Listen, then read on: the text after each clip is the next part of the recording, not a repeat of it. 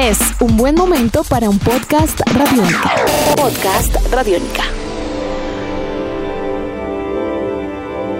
Hola, bienvenidos al podcast de Chévere Pensar en Voz Alta. Yo soy Aleja Beltrán y con la producción de Jairo Rocha y Jane Ochoa iniciamos un nuevo episodio. En esta ocasión vamos a hablar sobre la situación actual bajo la cual el personal de la salud se está enfrentando al COVID-19 en Colombia. Seguro han escuchado muchas noticias en torno a este tema. En el territorio nacional se prenden las alarmas, por supuesto, de cómo está funcionando el sistema de salud y qué garantías tienen los médicos para ejercer su labor.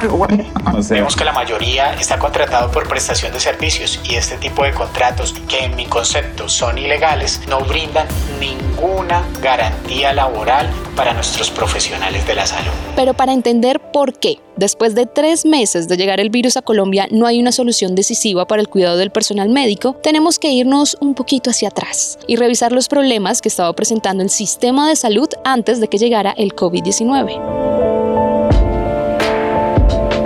Doctor Sergio Izaza, presidente de la Federación Médico Colombiana. Toda la historia de la salud en Colombia empieza a cambiar negativamente desde la perspectiva de la salud en sí misma a partir de diciembre de 1993 cuando se aprueba la ley 100 ese año y empieza a funcionar en 1994. ¿Qué ocurrió allí? Ocurrió un cambio que es fundamental, que es esencial, y es que el sistema anterior que existía era un sistema eh, donde se subsidiaba y se apoyaba económicamente todo lo que es la oferta de la prestación de servicios de salud y de servicios médicos en general. Era muy deficiente en cuanto a todo lo que era la, la cobertura y la distribución, pero el modelo de funcionamiento eh, era un modelo en donde el sistema buscaba a la población para ver su condición y lo atendía. Como digo, muy deficiente. Bueno, pero si en realidad ese sistema no era tan bueno, entonces, ¿por qué la cura resultó peor que la enfermedad? Eso no significaba que se hiciera el cambio que se hizo. ¿Cuál fue el cambio que se hizo? Se cambió a lo que llama el subsidio a la demanda. Es decir, un modelo en el cual se produce un, un, sistema de aseguramiento privado, ¿sí? En donde se venden pólizas de seguro a cada persona. Todos los que pagamos nuestros aportes a salud, estamos pagando por una póliza de aseguramiento, una póliza de seguro, que en este momento es totalmente privada porque todas las EPS son de carácter privado. Y entonces en esa póliza de seguro, que es lo que llama el POS o el no POS, el subsidiado o el contributivo, entonces están contenidos, como en cualquier otra póliza de seguros, a qué se tiene derecho y a qué no se tiene derecho. Esa es la cuestión. Entonces se cambió un modelo de atención en salud de manera integral por un modelo en donde compañías privadas reciben anticipadamente, es lo más grave de todo, los dineros por la cantidad de gente que tengan afiliados. Y el número mínimo para que una EPS pueda ser constituida son 100 mil personas. Entonces reciben en este momento casi un millón de pesos al año por persona. Multipliquen un millón por 100 mil y dirán que les dan 100 mil millones de pesos y lo reciben así nomás por, por una cuota que llama una cuenta que llama la cuenta de compensación, es decir, que la EPS que demuestra eso recibe una de los dineros. Pero además, esos dineros tienen destinación específica para salud y son dineros públicos que no pueden apropiarse privadamente. Sin embargo, las EPS cobran del 8 al 10% por administrar esos dineros, el 10% de la más pobre, que son 100 mil personas, o sea, 100 mil millones de pesos, el 10% son 10 mil millones de pesos por no hacer nada, solamente por recibir la cuestión. Pero además, estos dineros van a el sistema financiero privado, que es la banca, allí producen réditos y toda la rentabilidad de eso no va a reinvertirse en salud, sino que se convierte nuevamente en dineros privados. Pero además todo esto va manejándose por cada EPS de acuerdo a su criterio y se destina una cuestión mínima a la atención sanitaria. Por eso es que es tan deficiente la, la, la, la salud en Colombia. Y entonces, frente a este panorama que de por sí solo ya es lo suficientemente aterrador, le sumamos la llegada del COVID-19. Se esperaría que después de casi cuatro meses de estar hablando en medios de comunicación sobre este virus, que fue creciendo hasta convertirse en una pandemia, el país estuviera lo mínimamente preparado para la llegada y que quienes tendrían la responsabilidad de salvar vidas estuvieran equipados como debe ser. Pero la realidad, tristemente, es otra. Mira, un sistema de salud que se fundamenta en el lucro no se puede preparar para garantizar la salud porque su criterio no es la prevención de la enfermedad ni la promoción de la salud. Se prepara para prevenir que sus ganancias no caigan. Un sistema de salud que se, que se fundamente en la prevención desde el momento en que concibió y conoció que el coronavirus se extendió desde la China hacia otros países del, de Asia y luego llegó a Europa, debería tener, porque es que además sobre eso advirtió ya la Organización Mundial de la Salud, un plan preventivo que evitara o que buscara evitar o impedir la llegada de personas infectadas. Y que cualquier sospechoso o cualquier persona que viniera de los sitios o de los países donde estaba la enfermedad tendría que ser estudiada, hacerse las pruebas y a los positivos declararlos en cuarentena, en su casa o lo que sea, pero hacer el control. Eso no se hizo. Y el primer paciente o la primera paciente llegó procedente de Italia por la vía del aeropuerto del Dorado el 6 de marzo. El 10 de marzo las organizaciones médicas de enfermería, de odontología eh, y otras organizaciones sanitarias de, de, profesiones de la salud, nos reunimos largamente y le propusimos al presidente le dijimos que estábamos a su disposición, a su entera disposición y que había que tomar medidas inmediatas. Esto fue el 11 de marzo, domingo. Que por favor cerrara ya las fronteras y el aeropuerto, que cerrara el desplazamiento entre ciudades y los aeropuertos locales, que controlara eso, que se iniciaran las pruebas y que por favor se garantizara desde ya la provisión de suficiente material de elementos de protección personal para el personarse para los trabajadores de la salud que iban a enfrentar esta situación. Una vez empiezan a aumentar los casos de coronavirus en el país, también se empiezan a conocer las condiciones bajo las cuales el personal de salud estaba haciendo frente al COVID-19 y para sorpresa de todos, ni siquiera tenían las condiciones mínimas de bioseguridad. Estos elementos varían dependiendo de la complejidad de la atención en que esté vinculada cada persona. Distintos los elementos de bioseguridad para un cirujano, por ejemplo, para una terapista respiratoria, para un médico eh, mm, de urgencias para un médico de adentro de hospitalario en pisos, no en la parte de urgencias, etcétera. Entonces, dependiendo de eso, eh, cambian los, los, elementos de seguridad. Pero hay, un elementos, hay unos elementos básicos que no pueden faltar, que son las mascarillas adecuadas para filtrar los virus, adecuadas y suficientes, los guantes, las batas, y en ciertos aspectos las, las polainas. Pero además, como elemento de bioseguridad, de bioprotección, el gel antiséptico o el alcohol disponible. Entonces, esta, esta cuestión es un contexto. Eso que le acabo de decir es lo básico mínimo. Dependiendo de la cercanía del contacto, el médico tiene que acercarse mucho a su paciente, auscultarlo, abrirle la boca, estar a menos de 20 centímetros, a veces 10 centímetros para poder mirar bien, ¿sí? La garganta, etcétera, oír los pulmones. Entonces, se debe utilizar materiales diferentes. Entonces esa es la diferencia entre una máscara facial básica que no pueden ser de tela de hilo común y corriente. Tiene que ser de un material especial que tenga capacidad de filtración. Esa es la básica. Luego la N95, que es una máscara mucho más gruesa, ¿sí? que cierra completamente boca y nariz ¿sí? y que filtra mayor cantidad de partículas y así sucesivamente. La otra cuestión son las gafas las gafas. ¿Por qué? Porque cuando una persona estornuda o tose, las microgotas de saliva tienen eh, consigo el virus y eso pueden entrar por los ojos y a partir de ahí entonces se adquiere también la enfermedad. De manera que estos elementos son eh, esenciales. Sin ellos no se está protegiendo a la gente.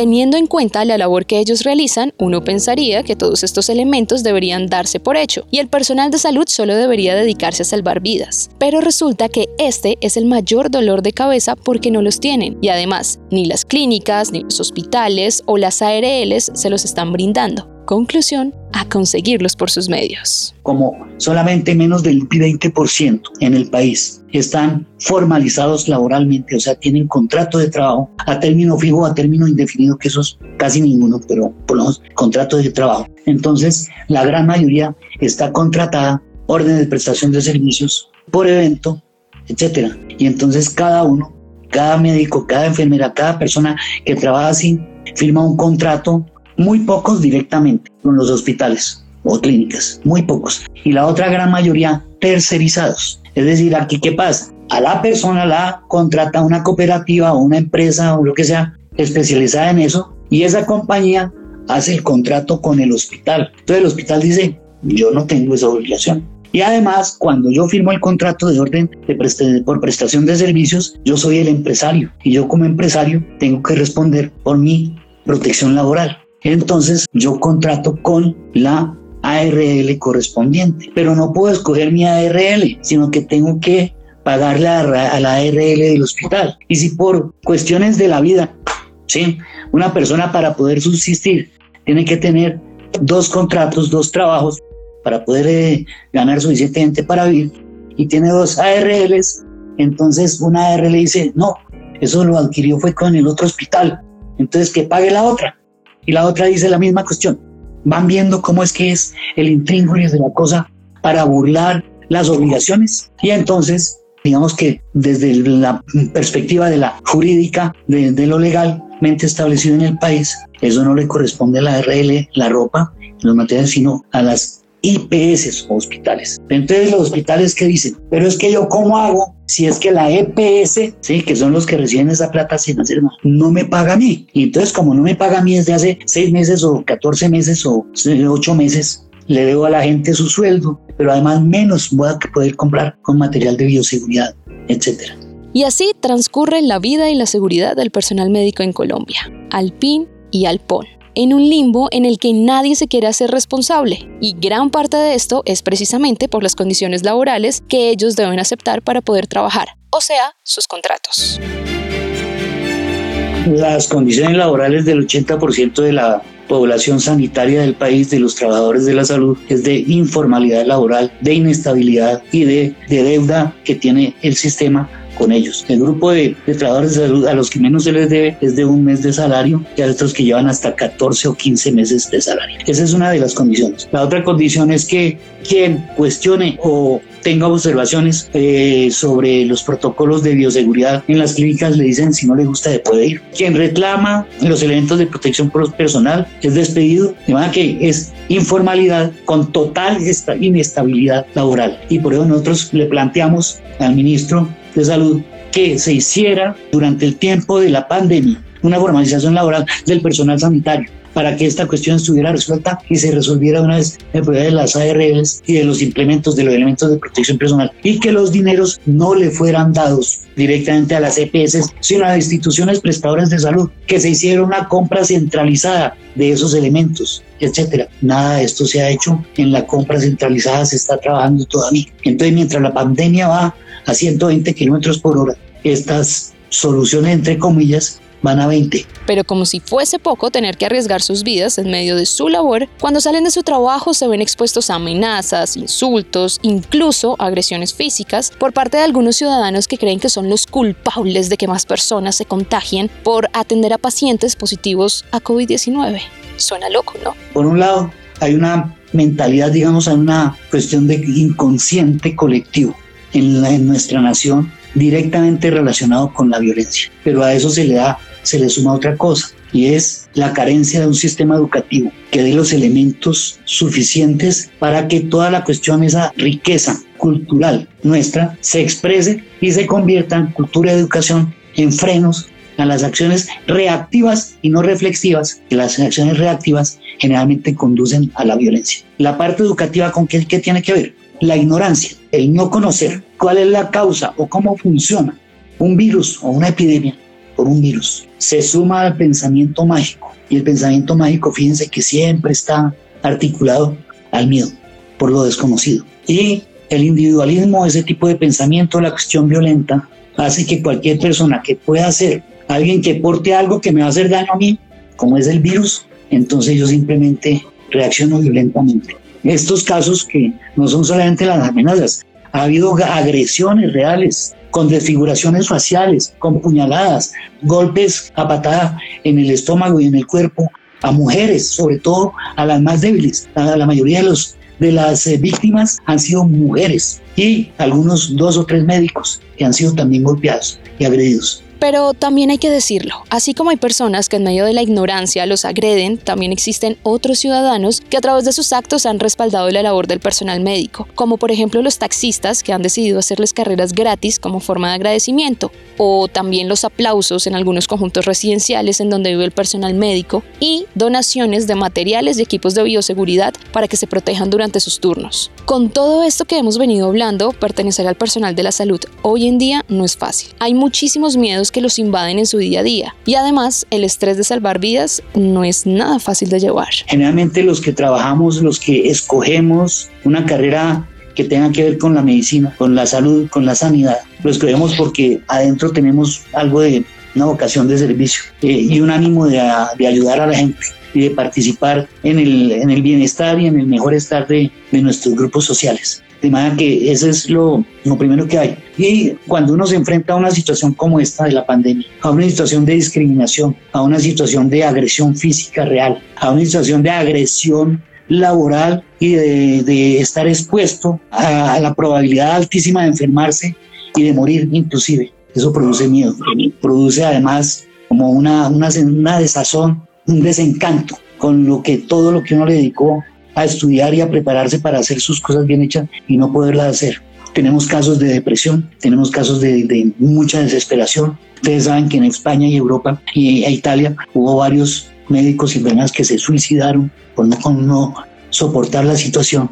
Y entonces aquí en Colombia, ¿qué está pasando? En la última encuesta, hemos hecho dos encuestas nacionales. Nos dijeron, hemos pensado en renunciar por todo esto que les decimos, las razones que aducían, persecución laboral y todo esto que acabo de decir. El 33% del personal sanitario, entre médicos, enfermeras, bacteriólogas, inclusive conductores de ambulancia, etcétera, y personal administrativo. La situación que se está dando en Leticia es un resumen de todo lo que se ha venido hablando en este podcast. Las cifras aumentan de una forma desproporcional semana tras semana. Las condiciones de los centros de salud no son las indicadas para atender los casos y las ayudas no son suficientes. Leticia es el resumen de todo lo que está mal en el sistema de salud en Colombia. La cuestión no es preocupante, es alarmante y es de alarmante de altísimo riesgo de que allí seguir, sigan aumentando, incrementándose los casos tanto de personas infectadas como de, de, muerte. Hay un riesgo alto de que haya fallecimiento de grandes cantidades de población indígena,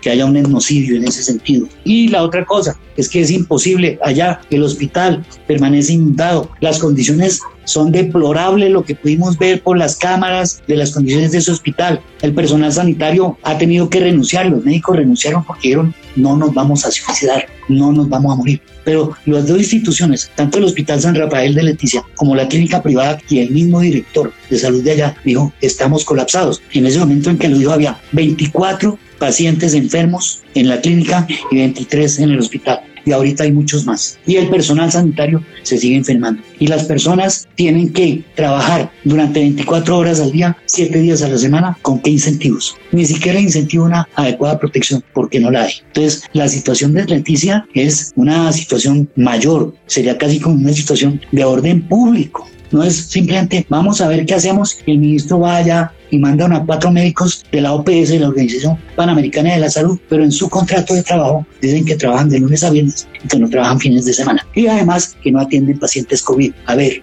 ¿de qué estamos hablando? ¿Qué es esto, por favor? Esto es una cosa que hay que tratarla tajantemente, de manera propositiva y como si estuviéramos ante la guerra de esa enfermedad por el peligro de muerte de gran cantidad de esta población.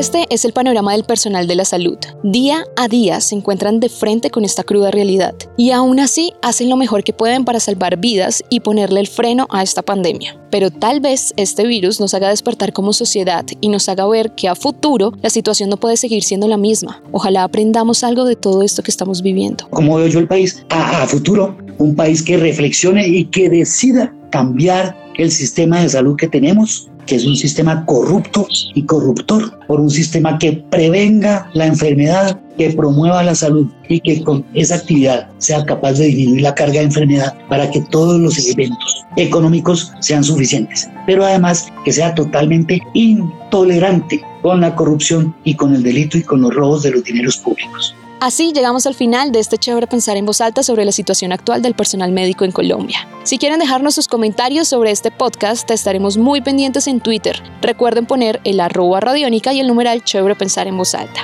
También los invitamos a escuchar todas las series de podcast que tiene Radiónica. Las encuentran en nuestra página web www.radionica.rocks. Ahí está una sección que se llama podcast, le dan clic y entonces se encuentran con todo ese increíble universo lleno de contenido y listo para ser descubierto por ustedes. También nos encuentran en RTBC Play o si les queda más fácil pueden buscar nuestro perfil en Spotify, iTunes y Google Podcast. Hasta un próximo episodio. Chao. Nuestros podcasts están en radionica.rocks, en iTunes, en RTBC Play y en nuestra app Radionica para Android y iPhone. Podcast Radionica.